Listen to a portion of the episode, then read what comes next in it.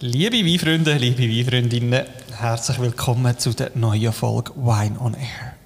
Wir haben heute ganz einen besonderen Gast. Und zwar sind wir beim Martin Donatsch. Der Martin ist zweifacher Pinot Noir Weltmeister und Winzer vom Weingut und Wirtshaus zum Ochsen in Malanz im wunderschönen Graubünden. Die Familie Donatsch lebt bereits seit fünf Generationen für den Wein und produziert lagentypische und ehrliche Weine, während sie der Kultur und Tradition treu geblieben sind. Der Martin, der Sohn von Thomas Donatsch, tritt in grosse Fußstapfen, weil sein Vater wird als Ikone vom Schweizer Wein betitelt. Wir sind also gespannt darauf, mehr von dir, Martin, zu erfahren, über deine Erfahrung als Top-Winzer. Wir reden über Schweizer Weinexport, über Familie, über Malanz, über Heimat und ich freue mich sehr. Viel Spaß beim Zuhören und dann würde ich sagen, starten wir in die nächste Folge. Herzlich willkommen bei Wine on Air, der Schweizer Podcast für Weinfreunde mit dem Dominik. Tolle Gespräche mit spannenden Gästen und das immer bei einer guten Flasche Wein. Zum Wohl. Wine on Air, ein Podcast vom Luzerner Weinkollektiv. Herzlich willkommen, Martin. Vielen Dank, bist du heute da, bist du unser Gast. Ich freue mich also sehr. Und ähm, wir haben vorhin eine kurze Führung machen hier bei dir auf dem Weingut. Und ähm, unsere Standardfrage, mit der starten wir eigentlich bei jedem Gast und so starten wir natürlich auch bei dir. Wie bist du zum Wein gekommen? Wir haben es beim Intro schon schnell gehört, irgendwas Familie, irgendetwas Papi. Aber ich würde sagen, dass du in deinen eigenen Worten sagen wie bist du zum Wein kommen. Ja, hallo miteinander. Es ist schön, dass ich hier in dem Podcast dabei sein und dass ihr alle zuhören. Äh, bei mir ist das eigentlich ganz einfach. Das ist mir mehr oder weniger in die Wiege gelegt worden. Ich bin aufgewachsen im Weinbau. Also meine, meine Papa oder meine Eltern, die äh, das Weingut ja schon hatten. Und bin von klein auf eigentlich so dabei gewesen, in der eben am Spielen als Kind und nachher dann auch so mithelfen. Da hat man vielleicht noch nicht so Freude gehabt. Und, äh, ja, und heute ist es die große Passion. Wann hast du das Familienweingut übernommen? Ähm, ich bin bis 2001 unterwegs gewesen, habe auf verschiedenen Weingütern geschafft auf der ganzen Welt und seit 2001 bin ich jetzt fix daheim. Also das ist eigentlich die erste Ernte war 2001 gewesen, wo ich daheim war. Und es war immer klar gewesen, also auch, wo du 15, 16 hast, gewusst. Nein. Ähm, ich bin ein Typ, der extrem vielfältig ist. Auch das hat mein Papa auch schon gehabt. Also mein Papa hätte können in die Berufsmusik einsteigen. Er ist ein super Musiker. Mhm. Mein Papa ist ein grandioser Koch. Der hätte können ein grosser Koch werden. Ähm, hat sich dann aber für den Winzer entschieden. Und bei mir ist es ein bisschen das Gleiche. Ich habe einen ganzen Haufen Interessen gehabt. Auch ich hätte gerne Koch gelernt, Hotelfachschule gemacht. Ähm, Schriftenmaler, Grafiker hat mich interessiert. Also sehr viele Interessen. Ähm, habe mich aber zum Glück dann für den äh, Winzer entschieden, für den Weinbau, weil da habe ich eigentlich alle Berufe vereint, die mir gefallen. Also ich mache das Grafische an alles selber, also die Webseite, die ganzen Etiketten. Habe ich noch nie 5 Franken für einen Grafiker ausgegeben. Ähm, bin auch sehr viel in der Gastronomie unterwegs, dadurch, dass unsere Weine vorwiegend in die Spitzengastronomie gehen. Mhm. Also zu einem grossen Teil, fast 75 Prozent, wo in, in die Schweizer Top-Gastronomie geht. Und so bin ich auch viel in der Gastronomie unterwegs. Ähm, viele Freunde, die Köche sind, Sommeliers. Und so habe ich eigentlich alle meine Interessen in einem Beruf vereint. Mega schön. Und kannst du schnell mitnehmen, die, die vielleicht keine Ahnung haben? Wir haben vorhin davon gehabt, dein Vater, der als Schweizer Wein-Ikone, ähm, also quasi ja, als Ikone, wie sagt man, kommuniziert wird oder als, als Ikone gilt. Ähm, die, die vielleicht draußen zulassen und finden, ich habe noch nie etwas von Malanz, von Graubünden, von Donatsch gehört. Kannst du vielleicht schon sagen, warum, warum gilt dein Vater als Ikone vom Schweizer Wein? Ja, mein Papa war so ein bisschen ein Verrückter, also ein Enfant terrible, hat man auch gesagt. Er äh, hat ganz, ganz viel Neues in die Schweiz gebracht, ähm, als junger Mann. Ist er schon ins Burgund gereist, wollte schauen, wo kommt unsere Hauptsorte, der Blauburgunder, äh, her. Ist dann in, ins Burgund und hat die grossen Pinot Noirs dort kennengelernt, ähm, hat sehr viele Kellermeister kennengelernt. Das war in einer Zeit, gewesen, wo das noch viel einfacher war, um dort reinzukommen. Wobei es auch dort schon recht Statussymbol waren. Äh, Romane Conti zum Beispiel, wo mein Papa André Noble kennengelernt hat, der Kellermeister von Romane Conti wo ja ähm, der teuerste Wein der Welt produziert. Und mein Papa hat dort eine ganz enge Freundschaft können knüpfen, hat vom letzten Jahrhundert fast jeden Jahrgang können probieren auf, dem, auf der Domäne. Mein Papa ähm, hat dann auch Wein von Malanz mitgenommen und der andere Nobel hat die probiert und hat gesagt, ihr habt fantastische Trauben, aber wir wissen nicht, was daraus machen und hat ihm dann zwei Fässer geschenkt. Das sind zwei Lattaschfässer also das war nichts Grusiges drin, sondern einer der teuersten Weine der Welt. Und die hat er, äh, die zwei Fässer nach Malanz gebracht und das erste Mal Wein im Barrique ausgebaut, außerhalb von Frankreich. Also das hat man sonst nur in, im Burgund oder im Bordeaux kennt, mhm. mit diesen Eichenfässern zu arbeiten. Und das war eine Revolution. Gewesen. Also man wollte uns sogar die Appellation wegnehmen. Man hat gesagt, die Weine sind nicht mehr typisch. Das, da kann man nicht mehr mal Lanzer draufschreiben. Mhm. Die einen Journalisten haben das sehr hoch gehypt. Die, die natürlich auch das Burgund kennt haben und erkannt haben, ähm, wie, wie gross die Weine geworden sind und auch haltbar geworden sind. Andere haben jeden Wein von uns verrupft. Mhm. Also hat sogar solche, die uns ganz schlechte Noten gegeben haben für, äh, für die Weine, die im Stahltank ausgebaut waren und haben überall geschrieben, es ist völlig äh, mit dem Holz verfälscht, obwohl die Weine teilweise gar kein Holz gesehen haben. Okay. Ja, und ähm, das ist also die größere Geschichte. Andere Geschichten gibt es mit dem, mit dem Schumwein. Er hat auch einen von den ersten Schumwein gemacht wieder da. Ähm, ist auf Wädenswil gegangen und hat dort in der Schule angefragt, wie man einen Schumwein macht. Dann haben sie gesagt, Tommy, probier nie wieder etwas Neues, du hast sonst schon zu viel auf den Kopf gestellt. Dann ist er halt in die Champagne gegangen und hat dort geschaut, wie man das macht. Mhm. Dann äh, hat er natürlich auch wissen, wie die weisse Burgundersorte bei uns funktioniert und hat Chardonnay angebaut, dazu mal noch illegal. Also er hat äh, dann wirklich schon etwas Chardonnay gehabt und auch recht erfolgreich. Ähm, nach zehn Jahren Anbau haben wir eine grosse internationale äh, Chardonnay-Degustation gewonnen in Paris. Und plötzlich schauen alle auf, auf, auf das Malanz. Also Miguel Torres ist äh, aus Spanien angereist, um zu schauen, wo der Chardonnay, der gar nicht existiert, äh, wächst. Ähm, dann Mondavi ist da und hat schauen, wo es der Chardonnay herkommt, wo da die Competition gewonnen Und es ist lustig, da haben, äh, haben sie in Bern erst gemerkt, dass wir schon Chardonnay haben und äh, haben uns dann geschrieben, wir müssen den wieder ausrupfen. Wir haben dann selber zurückgeschrieben, denen. wir rupfen die sicher nicht aus. Ähm, was dann kam, ist, ist aber eine saftige Buß. Mhm. Und wir haben den ganzen Prozess können so lange rausschieben, bis dann die Sortenvielfalt äh, eröffnet worden ist. Also wir haben die Reben nicht müssen ausrupfen. Wir haben das, den Prozess können so lange rausschieben. Und, und das Lustige an der ganzen Geschichte ist ja eigentlich, dass Bundesräte bei Staatsempfängen schon unsere Chardonnay ausgeschenkt haben. Also über den illegale Wein. Ja, das ist Politik. Aber das ist, glaube ich, heute noch nicht anders. Mhm. Und ich meine, heute wenn wir jetzt äh, wie ein paar Jahre für, für switchen und wir sind jetzt Stand heute und ich meine, Donatsch gilt als Top-Weingut, ähm, eines der renommiertesten, tolle Wein, alle reden von dir, du bist in den Medien präsent als der Mann. Ähm, ist damals, als du 2001 also übernommen hast oder zurückgekommen bist, ist zu dieser Zeit das Weingut schon top gewesen? Also weißt du, so, so wie du bei uns mitgenommen hast, ist am Anfang so, haben alle noch ein bisschen belächelt, haben gefunden, ah, jetzt soll der Chardonnay anbauen, der Vater. Und, äh, äh. Ist in dieser Zeit nachher, haben die wie schon das Renommee können aufbauen Oder ist denn das eigentlich erst nachher gekommen? Nein, das Renommee war sicher auch schon ein bisschen da. Gewesen. Also eben allein auch durch die Chardonnay, die internationale Chardonnay-Degustation. Oder mein Papa hat bei vielen internationalen Degustationen teilweise die Wein schon drin gehabt.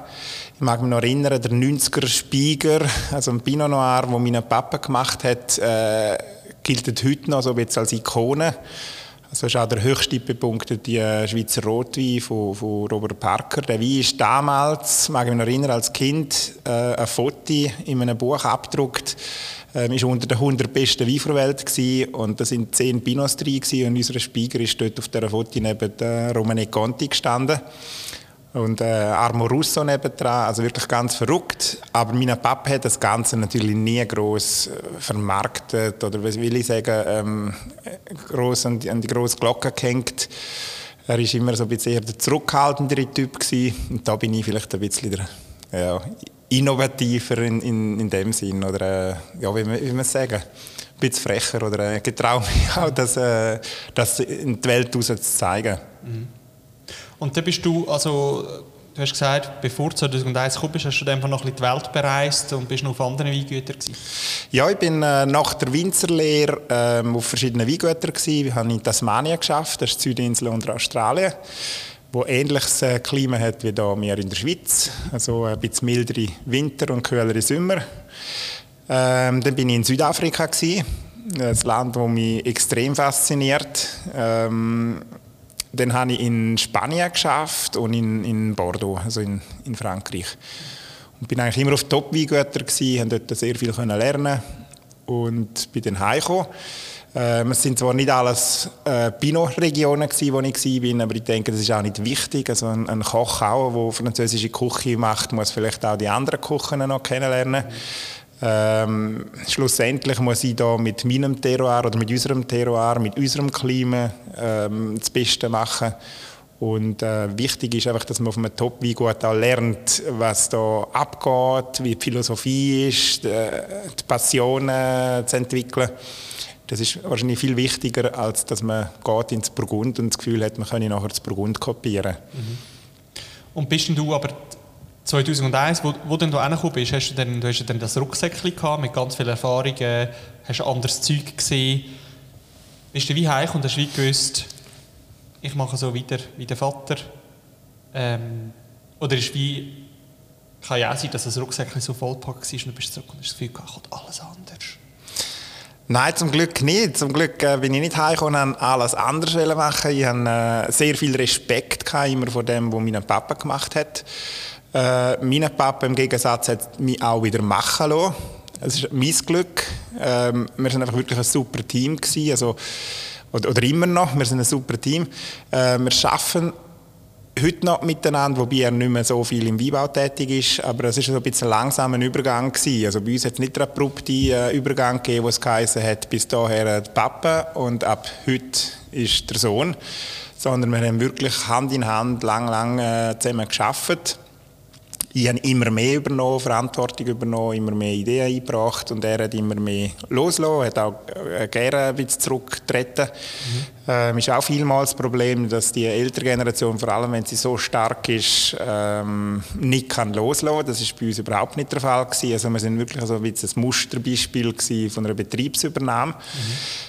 Ähm, und ich habe viel Respekt vor dem, was er gemacht hat und habe äh, eigentlich nicht heimkommen und alles anders machen, sondern einfach gesagt, ich will besser werden, ich will, die, äh, will das weiterentwickeln. Äh, viel Respekt vor dem, was er aufgebaut hat und das eigentlich äh, in einen anderen Weg oder, oder äh, weiterentwickelt und, und heute denken wir auch, dass wir weiter sind und, und mehr wissen, was wir genau wollen.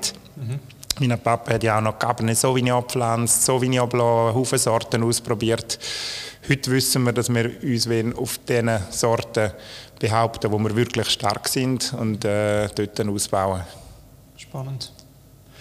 Und eben Stand heute, ich habe es vorher schnell gesagt, du bist sehr präsent also in der, in der Medialandschaft. Wenn es irgendwas um Wein geht, bist du nicht sehr weit. Oder vor allem, wenn es eben um, um Exklusivität geht, wenn es um, um Qualität geht. Hat es für dich irgendeinen Moment gegeben, wo du gemerkt hast, hey, jetzt bin ich bekannt. Oder jetzt werden wir anders wahrgenommen, das Weingut wird anders wahrgenommen. Wir haben vorher beim Vorgespräch haben wir schnell davon gehabt, so dass das, was, was ich finde, was du ja wie verstand, verstanden hast, das so, dass wenn man sich als Person ja wie auch irgendwo in vermarktet, on top zu einem Weingut, dass ja viel mehr auch das Es ist viel persönlicher. Man will immer dich sehen. Man will an jeder Degustation sollst du kommen. Das ist natürlich mega cool, aber auch energetisch mega streng. Hat es irgendeinen Moment gegeben, wo du, wo du sagst, hey, ich bin 2001 zurückgekommen, ich wollte einen tollen Wein machen und dann, bam, keine Ahnung, bist du auf der Straße plötzlich erkannt worden oder der Medium XY ist gekommen und wollte mit ihr ein Interview führen? Oder ist das wie von Anfang an 2001 ist wie klar gewesen, gut, ich stehe jetzt mit einem Bein ein bisschen in der Öffentlichkeit? Nein, also das ist alles ein bisschen gewachsen und, und äh, noch ist noch einmal wieder gekommen. Also mein Papa hat von Anfang an, als ich daheim war, immer gesagt, wenn ein Journalist oder so da war, äh, mach du das. Ich habe das genug lang gemacht. Er ist mir nie in der, in der Sonne gestanden. Also, äh, er hat mich von Anfang an immer machen lassen und da haben wir auch immer ein bisschen... Äh, ein bisschen gewitzelt. Ich habe, äh, habe auch gerne ihn einmal dabei, weil er auch viel gemacht hat. Also schön ist immer, immer als Familie wie gut auftreten und nicht nur äh, als, als Einzelperson. Ähm, wir haben eigentlich immer versucht, das auch als Familienbetrieb äh, rauszugehen und nicht auf, auf einem Namen aufzuhängen. Mhm. Aber es ist natürlich immer mehr und mehr gekommen und ähm, wenn du fragst eben nach einem Punkt, wo es also wirklich extrem geworden ist, denke ich schon, ähm, wo das Ganze internationaler geworden ist. Mhm. In der Schweiz braucht es immer so ein erste internationale Anerkennung, dass man merkt, hallo, wir haben ja da in der Schweiz noch irgendwie etwas Spezielles oder etwas. Verrücktes. Und ähm, das erste Mal, wo, wo, Parker uns bewertet hat und das wirklich um die Welt ist, ähm, ist eigentlich der große Hype erst wirklich entstanden. Ein kleiner Hype ist sicher immer da gewesen, auch schon in meinem Papa. Aber ähm, nicht so extrem, wie das natürlich heute ist. Magst du das Thema mal mitnehmen? Also, wenn du sagst, der Startschuss von dieser, dieser Internationalisierung mit den Parkerpunkten, wie muss ich mir das vorstellen? Ihr habt eine Anfrage bekommen von Parker, wenn ihr die Wein einreichen, habt eingereicht, gewartet und plötzlich kommen die Punkte und ab dem Moment hat das Telefon geläutet und auf der ganzen Welt Restaurants und, Gast und sonstige Betriebe haben plötzlich alle Wellen oder wie muss, ich mir, wie muss man sich das vorstellen? Weil ich finde, sonst ist ja Schweizer Wein ist immer alle 100% vom Schweizer Wein wird in der Schweiz getrunken, wir exportieren quasi nichts. Und du oder ihr sind ja wie so das grosse, das grosse Vorbild, das wie zeigt, hey, man kennt man schon. Ja, das ist auch so ein bisschen ein, Prozess. Also, es hat mich einfach immer gewurmt, äh, dass die Schweiz so völlig unbekannt ist in Sachen Wein. Wir haben heute in der Schweiz Weltklasse Wein und in, in jeder Weinregion, also sei das im Tessin mit Top Merlots oder im Wallis mit Top Siras, bei uns oder in Neuenburg mit grandiosen Pinots. Ähm, wir haben wirklich Wein auf dem absolut höchsten Niveau und der Schweizer Wein hat international, also heute noch, kein Image. Also wir haben kein gutes Image, wir haben kein schlechtes Image, wir haben eigentlich gar kein Image. Mhm. Äh, man kennt Schweizer Schoki, man kennt Schweizer äh, Käse, Uhren, vielleicht noch Banken und ein paar Skiregionen. Und dann hat sich schon und, und von Schweizer Wein redet niemand. Ähm, selbst in den Master of Wein äh, Klassenbüchern oder, oder Master Sommelier Schulbücher, Weinakademiker ist die Schweiz kaum erwähnt, dass man einen schwarzen Fleck auf Karte und ich habe mir immer überlegt, um uns herum sind die berühmtesten Weinländer, die es gibt in Europa. Wir haben um uns herum Frankreich, Italien, Deutschland, Österreich, wo alles sehr berühmte Weinnationen sind und die Schweiz ist mit drin und äh, hat so ein Schatten da sein. Mhm. Und wir haben dann auch ähm, Anfragen gehabt, also durch die Bekanntheit für unseren Wein noch, noch vor der ganzen Parker-Geschichte ähm, haben wir Anfragen von Burj Al Arab in Dubai für unsere Weine. Ähm, eines der luxuriösesten Hotels der Welt. Dann äh, Noma in Dänemark, wo es noch das beste Restaurant war der Welt, mhm. haben uns angefragt für unseren Kompletter und wir haben all denen gesagt, sorry, we don't export. Und das hat mir ein bisschen wehgetan. Jeder träumt davon, an solchen Orten äh, Wein liefern und wir sagen denen allen ab. Mhm. Und dann habe ich so ein bisschen äh, Streit gekriegt mit den Eltern. Das ist eigentlich das einzige Mal, wo wir wirklich große Meinungsverschiedenheiten hatten. Ähm, ich habe gesagt, wir müssen ein bisschen etwas exportieren. Meine Eltern haben gesagt, nein, wir haben viel zu wenig Wein für den Schweizer Markt. Das ist ein riesen Aufwand, das braucht es nicht und, und, und. Und dann habe ich mich dann durchgesetzt. Meine Eltern haben gesagt, gut, wenn du das willst, dann machst du das selber. Wir helfen dir da gerne nicht. Das ist deine Sache, was mhm. du äh, willst machen mit Export und so. Und ich habe einfach der Grund, warum wir sie haben wollen, etwas exportieren, ist, um der Welt auch zu zeigen, ähm, ja, die Schweiz existiert auch in Sachen Wein und, äh, und zwar auf einem guten Niveau. Ähm, und der Export, den ich gemacht habe, war eigentlich nie gewesen, um mein eigenes Ego oder so zu befriedigen. Es ist wirklich dafür da, um den Schweizer Wein bekannter zu machen. Und ich probiere viel Top-Winzer in der Schweiz zu animieren, um halt auch, wenn es nur wenig ist, exportieren ähm, um sich einfach zu zeigen, weil äh, ohne, ohne dass man in, in den Export geht, ähm, kann man auch nicht, nicht von sich äh, überzeugen. Mhm. Und es ist wichtig, dass eben die guten Weine exportiert werden, die auch schon in der Schweiz knapp sind.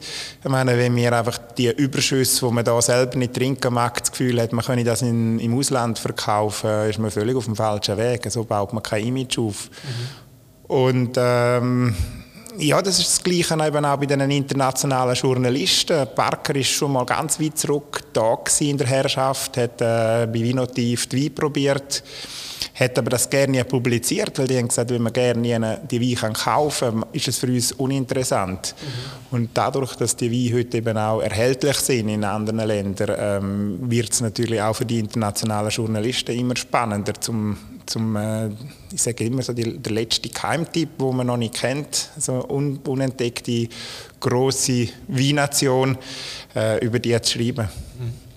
Gibt es einen Ort auf der Welt, wo du in der Ferien warst oder so, bist im Hotel oder im Restaurant in einer Top oder Top-Adresse und schaust auf die Karte und siehst, wow, da ist mein Wein drauf? Oder ist wie, machst du immer noch den ganzen Export selber, das heisst, du weißt eigentlich, Nein, ich weiss natürlich einfach, in welchen Ländern das wir sind. Wir haben äh, nicht so, dass wir direkt in Restaurant liefern. Also der Export, den wir machen, ist immer mit Händlern. Mhm. Äh, da mache ich mir es auch einfach. Wir haben unsere Weine so easy verkauft in der Schweiz, äh, dass ich sage, ich mache mir keinen grossen Aufwand. Wenn ein Händler in Hongkong unsere Weine will, dann äh, muss der die Verzollung alles selber machen. Mhm. Die Weine müssen hier abgeholt werden in Malanz. Und wie die nachher über Grenzen kommen, ist mir eigentlich ehrlich gesagt piepegal. Mhm. Ähm, es ist nicht mehr meine Sache dann, weil ja. wenn ich das alles selber müsste machen, dann wäre der Aufwand extrem groß, oder? Mhm. Und das machen die auch alles selber. Ähm, es sind ja auch nicht viele Weine, die wir exportieren. Da werden jetzt immer mehr angezündet. Leute, die sagen, äh, du hast immer mehr im Export und wir kriegen im Schweizer Markt immer weniger Wein. Mhm. Ähm, die, die Einstellung lohnt überhaupt nicht gelten, weil äh, wir exportieren gerade einmal 5%, also 5, allerhöchstens 8% für Produktion. Und äh, das sind wir jetzt, seit wir exportieren, auch grösser geworden. Also es ist nicht so, dass der Schweiz irgendwie etwas abgegangen ist, aber das Interesse ist natürlich da viel, viel grösser geworden. Und dann äh, sieht es halt danach aus, dass, dass es auch viel weniger gibt. Aber wir exportieren wirklich ganz, ganz einen kleinen Anteil. Mega spannend. Natürlich, wie in jeder Folge, sind auch heute unsere Gläser gefüllt. Und ich freue mich natürlich mhm. heute eigentlich umso mehr auf, auf, auf das Glas. Ähm, in der Regel ist es so, dass eigentlich der Gast darf sagen was im Glas ist, beziehungsweise der Gast wählt ja die Flaschen aus und darf eigentlich entweder aus dem eigenen Weingut oder die eigene Lieblingsflasche, die man irgendwo noch parat hat, mitbringen. Von dem her nimmt es mich unter, was haben wir heute im Glas? Ja, ich habe gedacht, ich schaue, was du Lust hast zum Trinken. Ähm, habe natürlich meine drei Lieblingssorten aufgezählt, Chardonnay, Pinot und äh, Kompletter. Und jetzt sitzen wir hier vor einem Glas Kompletter vom neuesten Jahrgang, 21. Äh, noch sehr, sehr ein junger Wein, aber ein Wein, der enorm viel Gespräch oder für Gespräch gesorgt hat jetzt die letzten paar Wochen. Wir sind das Jahr das erste Mal Nein, stimmt nicht. Es war nicht dieses Jahr, es war noch letztes Jahr. Gewesen. So schnell gehen die Wochen vorbei. äh, Im November sind wir als erstes Weingut ähm, aus der Schweiz am Meiningers Top 100 gewesen. Das ist eine grosse Veranstaltung in Deutschland, wo eigentlich die 100 besten Sommeliers eingeladen werden. Äh, die 100 besten Weingüter oder einfach selektionierte Weingüter äh, sind äh, Top äh, Weinhändler dort. Also das Niveau ist brutal hoch. Und äh, wir haben jetzt viermal abgesagt dort und jetzt das habe ich gedacht, muss ich einmal zusagen, weil sonst laden sie mich nachher nicht mehr ein. Es ist ja schon eher, wenn man dort vorbei Und da haben wir eben unter anderem auch den Kompletter dabei gehabt. Und es war lustig, gewesen. am Anfang ist unser Sommelier und, und ich ganz allein am Stand gewesen. An allen anderen Ständen sind ein Haufen Leute gestanden, bei uns eigentlich niemand. Weil die Schweizer Wein hat praktisch niemand kennt oder wenig kennt in, in Deutschen draussen. Und dann sind dann die Ersten gekommen, bei uns Wein probieren. Und nachher ist das wie ein Lauffeuer um wegen dem Kompletter. Äh, plötzlich haben wir Trauben an unserem Stand gehabt, die sind angestanden, um die Wein zu probieren.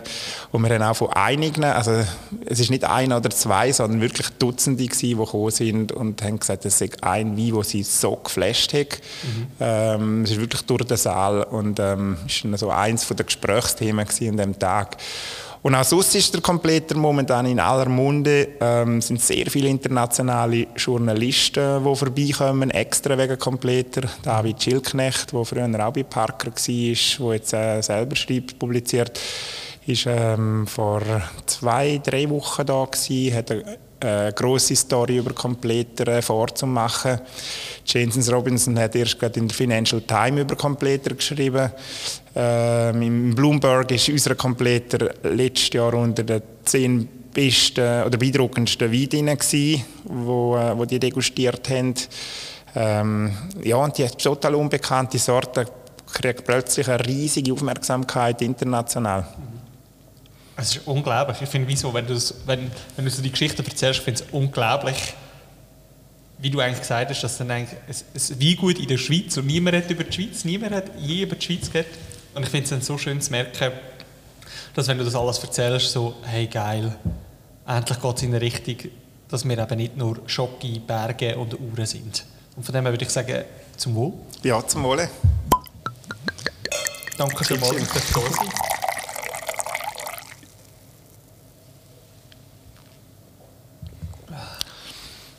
Ja, Kompletter ist halt schon etwas ganz Spezielles. Ich sage auch so ein bisschen eine Liebhabersache. Mhm. Ist nicht der Wein für jedermann oder jede Frau. Ist äh, eine Sorte, die sicher sehr polarisiert. Und auch viele Journalisten oder viele grosse Weinkenner oder Weinfreaks müssen zuerst ein bisschen den Zugang finden zum Kompletter. Also äh, ich kenne jetzt einige Weinfreaks, die am Anfang gerne nichts können damit anfangen Ein ganz enger Freund von mir, der auch einen riesen Weinkeller hat, der war immer ein riesen Fan von unseren Chardonnay, von unseren Pinots. Mhm. Haben wir aber immer gesagt, Martin, mit dem Kompletter kann ich irgendwie einfach nichts anfangen, ich finde den Zugang nicht. Und er hat dann einmal einen reiferen Kompletter probiert und seitdem ist er völlig fasziniert von dieser Sorte. Und das ist äh, schon vielmal so gegangen. Also auch der Stefan Reinhardt, der für, äh, für Parker degustiert, ähm, hat komplett natürlich auch schon bewertet. Äh, nie extrem hoch, nie schlecht. Mhm. Ähm, und jetzt das letzte Mal, als er da war, vor einer Woche, ähm, und die neue Wein probiert hat, haben wir eine wirklich eine grosse Kompletter-Story gemacht und haben äh, tief weit zurück Kompletter äh, degustiert, bis äh, 97 zurück. Mhm. Und ähm, er hat mir dann gesagt, er hat die Sorte auch irgendwie zu wenig, zu wenig äh, Achtung geschenkt und ähm, ist total ähm, verblüfft gewesen, auch eben, wie die reifen können. Und es ist eine Sorte, die ein bisschen Aufmerksamkeit braucht, wo man nicht einfach ein Glas trinkt und dann ist man völlig hin und weg. Oder die einen vielleicht schon, aber äh, die anderen brauchen wirklich den Zugang zu dieser Sorte. Und die, die es so zulassen und denken, okay, also wie, wie schmeckt jetzt der? Oder, oder warum, warum soll man sich den genauer anschauen? Was würdest du diesen Leuten sagen? Also was mir am Kompletter extrem gut gefällt, ist, dass es so eigenständig ist. Also man kann es mit nichts anderem vergleichen. Es ist eine Sorte mit einer enorm hohen Säure. Ähm, früher hat man den oxidativ ausgebaut wie ein Sherry, dass das überhaupt bekömmlich war. Mhm. Äh, früher hat man in, in, zehn Jahren vielleicht zwei gute Kompletter gemacht und die anderen sind sehr schwierig gewesen. Heute haben wir äh, beim Kompletter ähm, eine ganz andere Philosophie. Also wir haben, haben ja, sind bei den Ersten gewesen, die den wieder abgebaut haben. Im 47 hat mein Großvater den ausgerissen. Im 97 haben wir auf unser 100-jähriges Familienjubiläum wieder kompletter machen und im 93 wieder abgebaut und haben die Sorte zuerst ein bisschen entdecken mhm. Wir wollen nicht mehr den oxidativen Stil machen wie früher, sondern wir machen einen Sportles, ernten den erst so zweite, dritte Woche November. Jetzt mit der Klimaerwärmung ist es dann eher erste Woche also relativ spät. Wir können auch problemlos hängen lassen. Die Trauben sind so sauer, die Vögel fressen das nicht. Mhm. Von dem her ähm, geht das gut, um die so lange draussen zu lassen. Und kriegen dadurch einen sehr, sehr konzentrierten Wein. Also wir haben die Hochsäure zwar immer noch da, es ist eine brutal hohe Säure in dem Wein, aber es ist eine reife Säure. Wir haben nichts Grünes. Viele säurebetonte Weine sind auch mit unreifen Trauben äh, gemacht oder eben extra früh geerntet. Und dann haben wir eine grüne Säure, die dann eben auch Magenbrennen macht. Mhm. Und beim Kompletter durch die Sportlese haben wir zwar eine konzentrierte Säure, aber aus überreifen Früchten. Also selbst Leute, die Mühe haben mit hohen Säuren, mit dem Magen, tut das nicht. Wir haben äh, Restzucker drin immer, Natürlich, wir stoppen den nicht ab in der Gärung, sondern es ist ein natürlicher Zucker, der da bleibt durch die hohen Gradationen. Und wir haben einen brutal hohen Alkohol. Also der Wein, den wir hier im Glas haben, hat 14,8 Volumenprozent. Ja, wirkt aber absolut nicht alkoholisch, oh. weil die Säure das so leicht, elegant und frisch macht. Und wir haben einen Wein im Glas, der eigentlich alle Facetten hat, die ein Weisswein haben kann. Entweder haben wir einen leichten, schlanken, eleganten Weisswein oder wir haben ein riesiges Powerpaket, einen schweren, üppigen Weisswein. Und da haben wir alle Facetten, also wir haben, beides vereint. Und von Aromatik her halt wirklich etwas, das wir mit nichts anderem vergleichen. Es ist eigenständig, es ist äh, speziell. Also jetzt eben der süße Säure, ähm, das süße Säure-Spiel, wo man teilweise auch bei einem Riesling findet, die Mineralität, die man bei den grossen Chardonnay findet. Wir haben äh, eigentlich alles, was man in einem grossen Weisswein findet, in dem Wein. Und jetzt fragen sich natürlich die Leute draussen, ja, die tun ich natürlich mehr in Flaschen gerne, aber wir haben auch hier, wir haben vorhin darüber geredet, wie denn das ist, ob wie alles schon ausverkauft ist und du hast unglaubliche Zahlen genannt, wie schnell das, dass eigentlich die Leute sich da die Flaschen schon greifen. Ähm, kannst dort, dürfen wir dort Insights geben, einen Podcast? Ja, sicher. Ja. Ähm, wir haben, wir haben ähm, viele Weine, die bei uns innerhalb von zwei Stunden ausverkauft sind, mit Vorreservationen. Ähm, vor allem beim Unig ist so ein riesengroßer Hype entstanden, dass wir nur noch langjährige Kunden berücksichtigen können. Wir haben momentan Wartelisten äh, von mehreren hundert Leuten. Äh, wir haben gedacht, jetzt dieses Jahr können wir vielleicht die einen nachrücken, aber keine Chance. Wir müssen sogar bei den Stammkunden noch mal massiv kürzen. Ähm, und beim Kompletter ist halt auch der Hype äh, immer größer. Und wir wenn schon unsere Stammkunden berücksichtigen und nicht einfach plötzlich äh, immer mehr Leute äh, von diesen geben.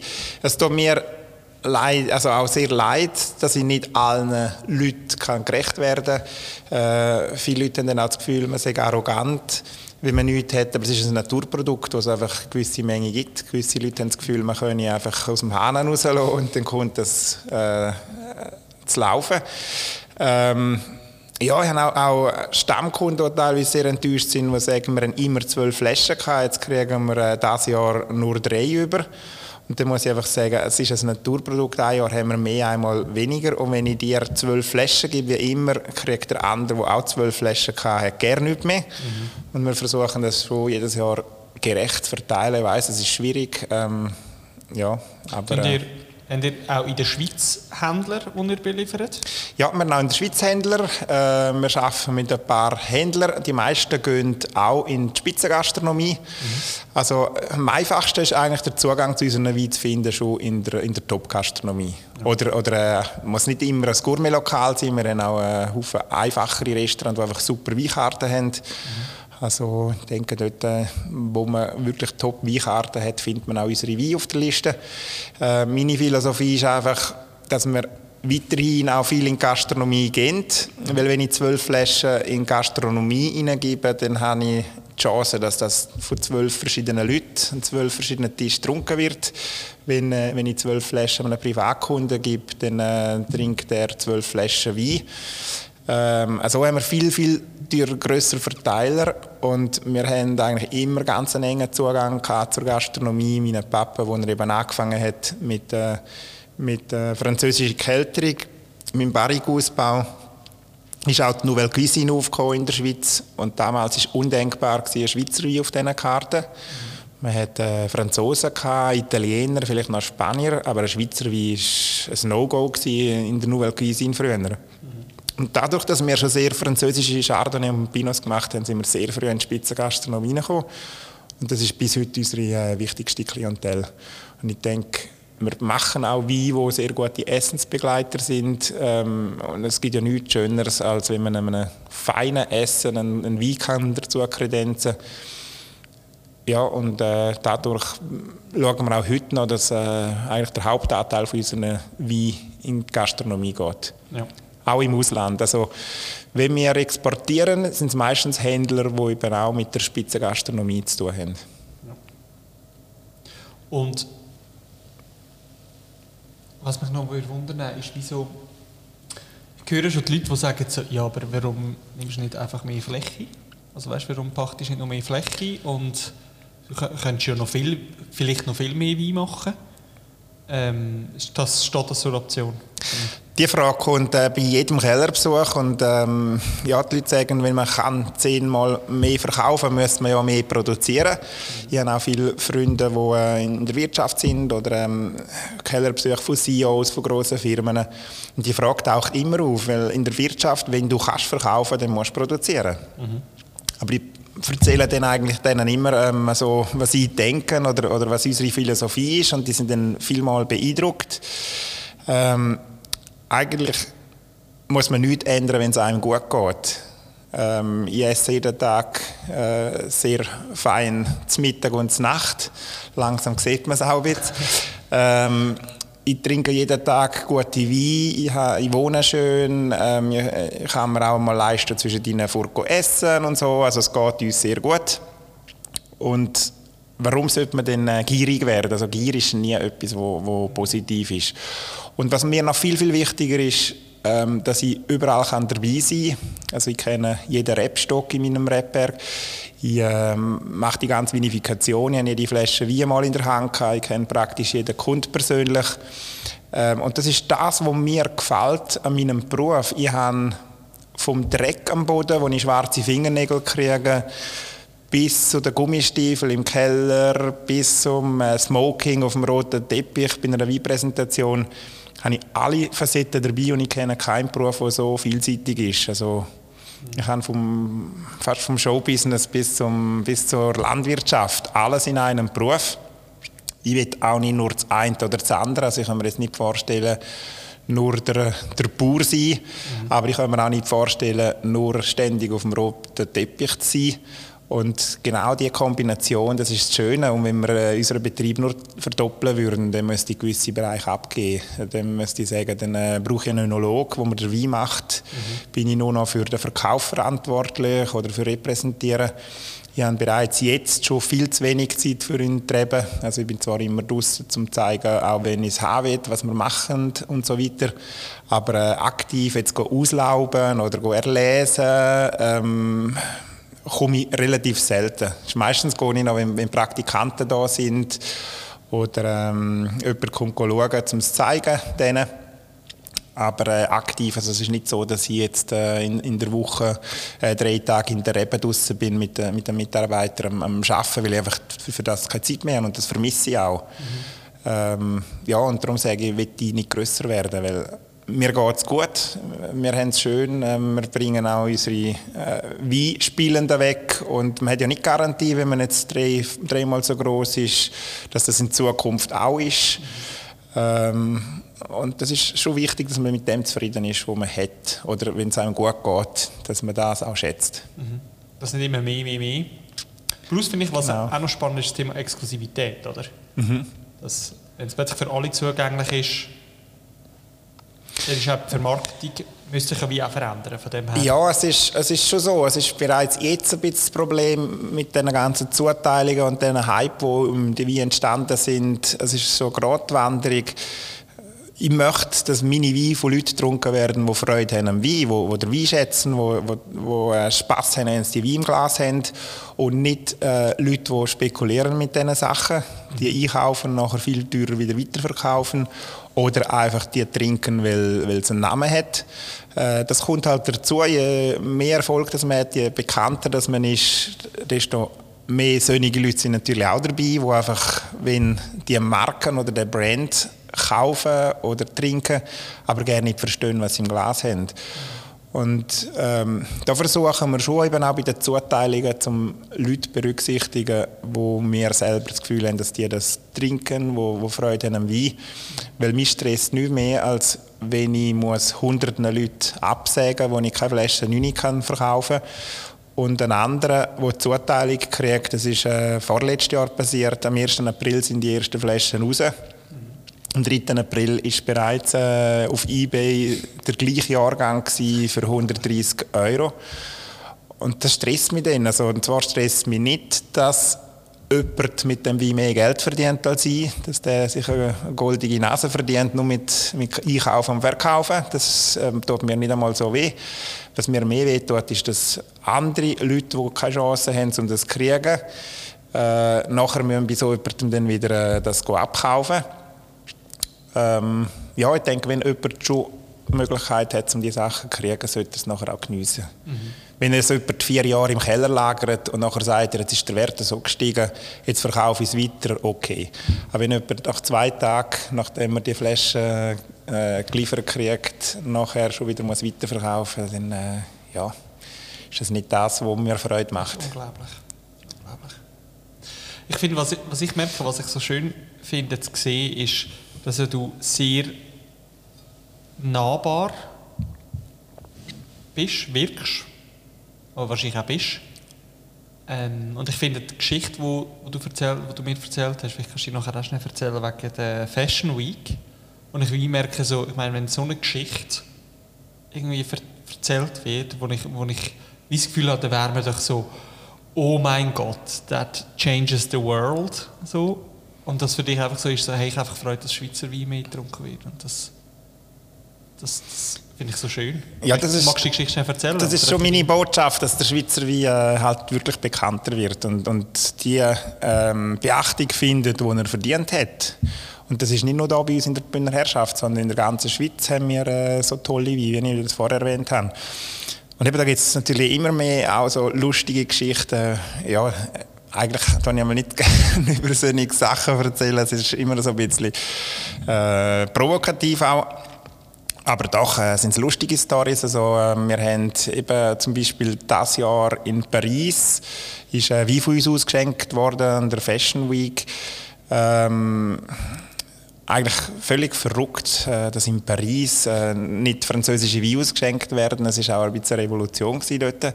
Aber es sind dann nachher eben so Sachen, wo es auch braucht. Ich denke, so kleine Revolutionen braucht es auch. Wie dort, wo mein Papa Barrik in die Schweiz gebracht hat und sich hat man wehren gegen, gegen die Behörden.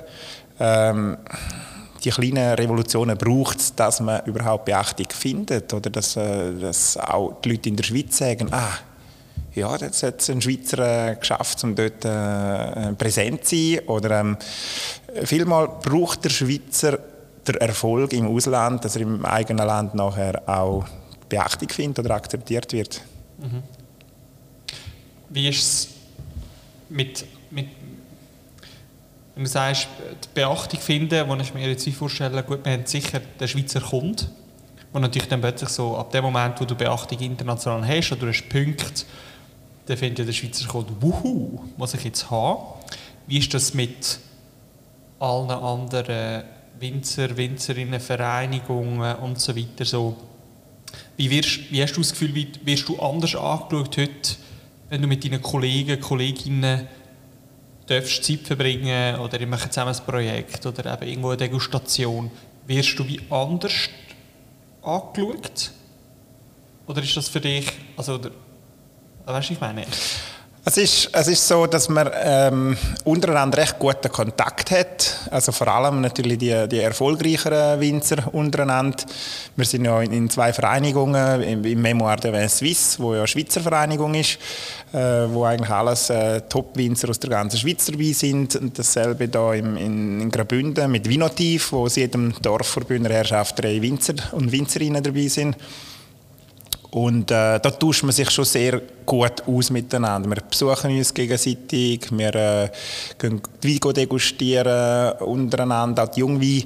Ähm, und da bei den, bei den erfolgreichen Winzer ist es eigentlich so, dass, man, dass, dass die vielmal das auch schätzen. Klar gibt es auch da solche, die äh, recht niedrig sind, ja. aber es gibt, es gibt schon solche, wo, wo, äh, wo man richtig den, den Widerstand spürt. Also ich habe ja äh, vor zwei Jahren ist das gewesen, wo wir an der Weinbörse ja mit, mit einem Wein, mit, mit einer Privatreserve ja unglaubliche äh, Preise erreicht haben ähm, wo auch überall in den Schlagzeilen war, da hat es nachher Situationen gegeben, wo mir Winzer gesehen hat, hat der Kopf gedreht, wenn er mich gesehen hat, äh, hat mir nicht einmal Heu gesagt.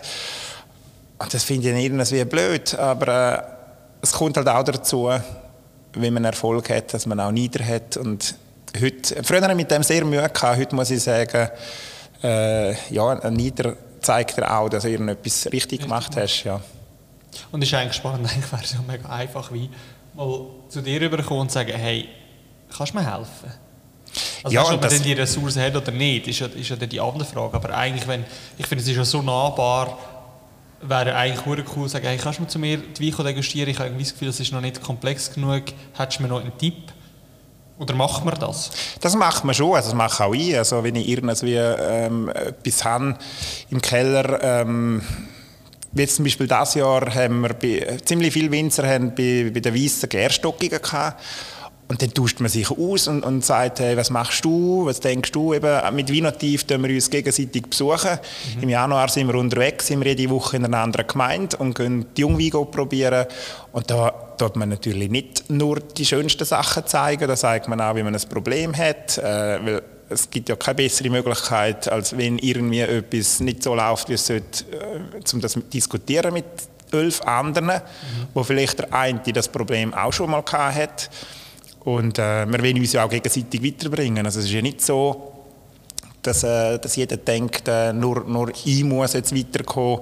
Äh, wir tauschen uns schon aus und, und das ist super. Also, da kriegt keiner mehr Zacken aus der Krone, wenn er den anderen mal nach einem Tipp fragen geht. Mhm. Das mache auch ich. Also, das äh, wäre ja blöd, wenn ich das nicht machen würde. wenn wir 30 Jahre führen gehen, ich habe nämlich gerade, ich habe vorher auch schon auf die Tour gesehen, ich, hätte, ich könnte jetzt easy noch einfach doppelt so lange stören okay. so wie es immer ist, läuft die Zeit fast ein bisschen schnell. Ähm, wenn wir 30 Jahre vorher schauen, gibt es eine Vision, einen Wunsch, irgendwas Eine Vision? Ähm, also meine Vision ist schon, dass der Schweizer Wein viel mehr Beachtung findet. Äh, ich würde sogar sagen, ich bin heute so frech, dass ich sage, Bündner Herrschaft gehört zu den besten Pinot-Regionen der Welt. Mhm. Und ähm, ich wette, dass das die ganze Welt weiß. Und ich finde, eigentlich ist das der perfekte Abschluss. Ähm, weil das sehe ich im Fall ähnlich. Ich bin ein grosser Fan von der Bündner Herrschaft. Und von der Wein und von den Produzenten und von dieser ganzen Welt, wo man, von dieser ganzen Welt, wo man sich hier erschaffen hat. Ähm, und von dem her schaue ich schon, dass wir oder probiere ich wie auch meinen Anteil ähm, zu geben, dass wir, dass wir mehr über die Bündner Herrschaft reden, natürlich noch weniger im internationalen, oder noch, bis jetzt noch weniger im internationalen Kontext. Ähm, aber auch von meiner Seite kann ich das natürlich nur unterschreiben. Ähm, wie immer, liebe Weinfreunde, tun wir natürlich alles unten dran verlinken. Äh, ihr habt es gehört, je nachdem, was ihr gerne möchtet, müsst ihr euch auf eine Warteliste setzen. Aber wer weiß vielleicht, was in der Zukunft passiert. Plötzlich sind ihr Nummer 502 und dann kommen wir dran. Wer weiß. Und ähm, Martin, mir bleibt nichts anderes zu sagen als danke viel, viel mal für deine Zeit, für deine Insights. Ich weiß es sehr zu schätzen und weiß, dass du super busy bist. Und ähm, umso mehr freue ich mich, dass du dir da die paar Minuten Zeit genommen hast. Danke vielmals. Ja, danke dir vielmals und danke allen, die zugelassen haben. Und, ähm, Bis zum nächsten ja. Mal. Macht's gut.